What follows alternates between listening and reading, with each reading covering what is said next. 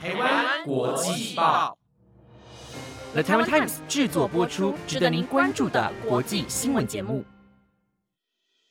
欢迎收听台湾国际报，我是敏珍，马上带您关心今天四月五号的国际新闻重点。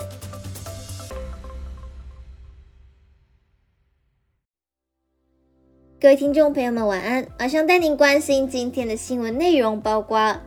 支援乌克兰春季反俄攻势，美再提供逾七百九十亿军备。法国反年改抗争，工会与总理商谈未达成果。马克宏抵达北京，不能只让俄罗斯与中国专属对话。日本政府首次直居族调查，雇约一百四十六万人家里蹲。耶路撒冷艾格萨清真寺报警因冲突，以巴双方各执一词。那如果你对今天的新闻有兴趣的话，那就请你继续收听下去吧。首先，第一则新闻带您关心的是，支援乌克兰春季反俄攻势，美再提供逾七百九十亿美元。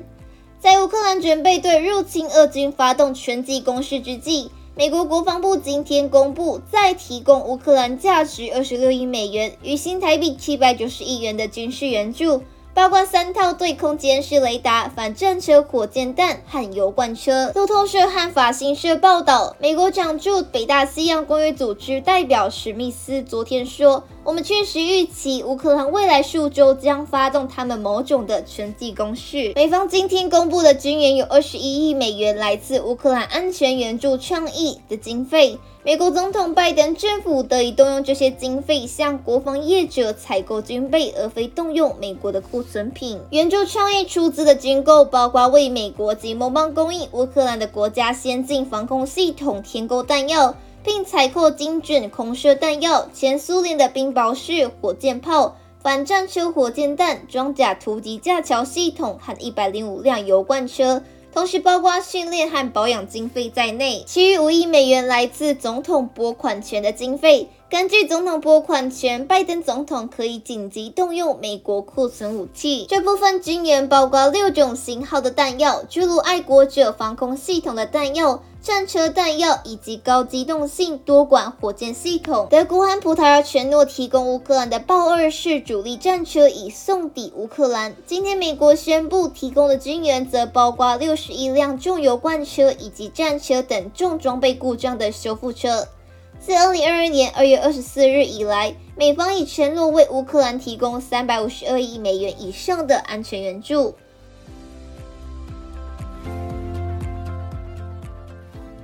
第二则新闻带您关心的是，法国反年改抗争，工会与总理商谈未达成果。法国工会与法国总理伯纳会面，企图化解数月来因上调法定退休年龄等不受欢迎年改政策引发的一系列抗争，却未达成果。工会表示将持续抗争以维护权益。路透社报道，自从法国各界自一月中旬针对年改发动全国性抗争与罢工行动以来，这是工会领导人与总统马克宏政府高层首度会谈。双方会面约一小时，工会领袖随后共同声明未达成结论。法国明天预定将展开新一波的罢工游行活动。法国第二大工会立场强硬的法国总工会新任首位女性领导人比内说：“我们决定结束这场毫无用处的会议。总理选择让我们重回街头抗议。”法国政府表示，必须将大多数人的退休年龄从六十二岁延后至六十四岁，以平衡未来几年的退休金预算。工会则认为可以另觅裁员。伯纳告诉记者，他对未来继续对话持开放的态度，但他对于退休年龄的立场不会退缩。法国总工会活动人士在巴黎凯旋门上悬挂布条，写着“六十四岁不”。立场较温和的法国第一大工会——法国民主工会联盟领导人贝尔杰号召了民众参加明天的罢工与街头游行。他表示，绝大多数民众都反对年改，大众意见没有转变，工会继续抗争的决心也坚定不移。工会代表抱怨，尽管过去数周不断游行抗议年改，他们的意见却没有被政府听取。法国基督教工会联盟领导人沙巴尼也表示。工会告诉伯纳，化解僵局的唯一办法就是取消年金改革。接下来下一则新闻带您关心的是，马克龙抵达北京，表示不能只让俄罗斯和中国专属对话。法国总统马克龙今天下午在北京表示，与中国的对话至关重要，不能只让俄罗斯与中国进行专属对话。而由于中俄间的密切关系，中国可在寻找乌克兰的和平之路上发挥重要作用。综合法新社与路透社的报道，对中国进行国事访问的马克龙五日下午抵达北京后不久。即参加法国驻中国大使馆举办与会者以法国人为主的活动，并发表演讲。马克龙指出，法国将共同承担和平与稳定的责任，因此与中国的对话至关重要，不能只让俄罗斯与中国进行专属对话。他并表示，尽管与北京的贸易关系存在风险也不平衡，但欧洲绝不能与中国脱钩。我们必须以某种方式降低我们的行业风险。但绝不能脱离和孤立自己。法国将积极承诺继续与中国保持商务关系。马克龙五至七日对中国进行国事访问，同时抵达者还有欧盟执委会的主席范德赖恩。这是马克龙就任法国总统后第三次访问中国，也是他第二任总统任期内首次访中。接下来，下一则新闻带您关心的是，日本政府首次直居族调查国约一百四十六万人家里蹲。日本内阁府调查发现，全日本十五岁至六十四岁生产力族群中，有约一百四十六万人选择家里蹲，当中约五分之一声称 COVID-19 疫情是他们脱离社会的主因。法新社与周日新闻报道指出，这是日本官方首次调查直居族。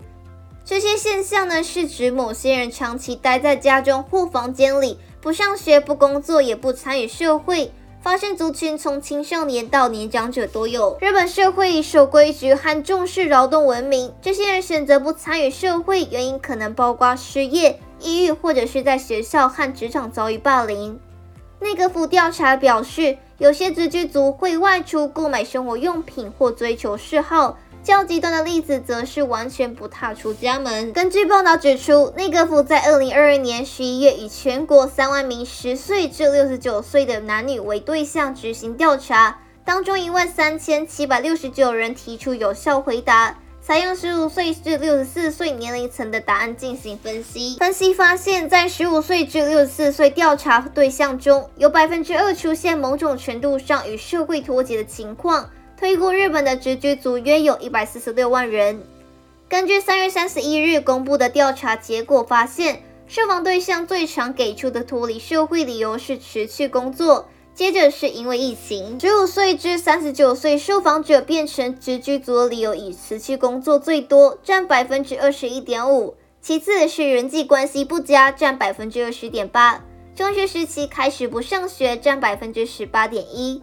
因为 COVID-19 疫情爆发占百分之十八点一，不习惯学校生活占百分之十二点五。另一方面，四十岁至六十九岁的理由以辞去工作压倒性居多，占百分之四十四点五。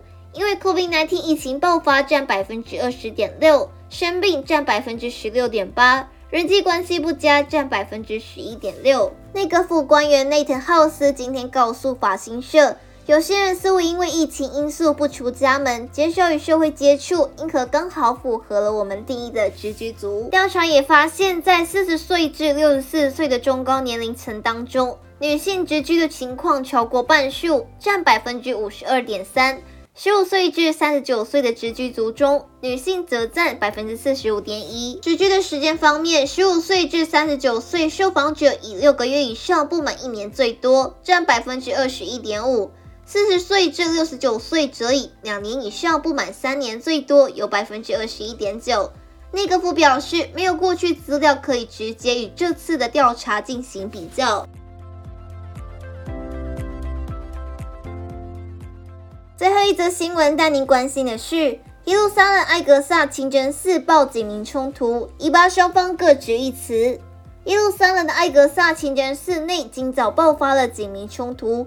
以色列警方表示，警察进入清真寺是为了驱逐煽动分子。巴勒斯坦伊斯兰主义团体马哈斯则谴责此举为前所未有的罪行。统治加萨走廊的马哈斯集团呼吁约旦河西岸的巴勒斯坦人集体起来保卫艾格萨清真寺。以色列警方表示，煽动分子据守室内，使用烟火、棍棒和石头反抗。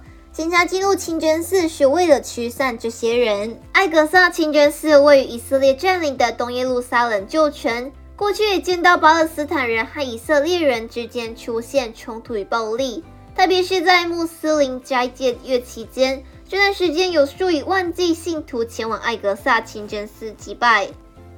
艾格萨清真寺是穆斯林的圣地，就建在犹太人所称犹太教最神圣的圣殿山上面。这次新暴力事件发生的时间点正值穆斯林斋戒月过了一半。而犹太人准备从今天晚间开始庆祝逾越节。以色列警方发布的影音画面显示，清真寺内似乎有烟火爆炸，还有一些人投掷石块。以色列警方表示，数名青年和蒙面煽动分子违法拿着烟火、棍棒和石头聚守在清真寺内，警方不得不强行进入寺里。在阿格萨清真寺发生冲突的消息传出后。根据法新社记者和目击者所见，有几枚火箭从加萨走廊北部射向以色列领土。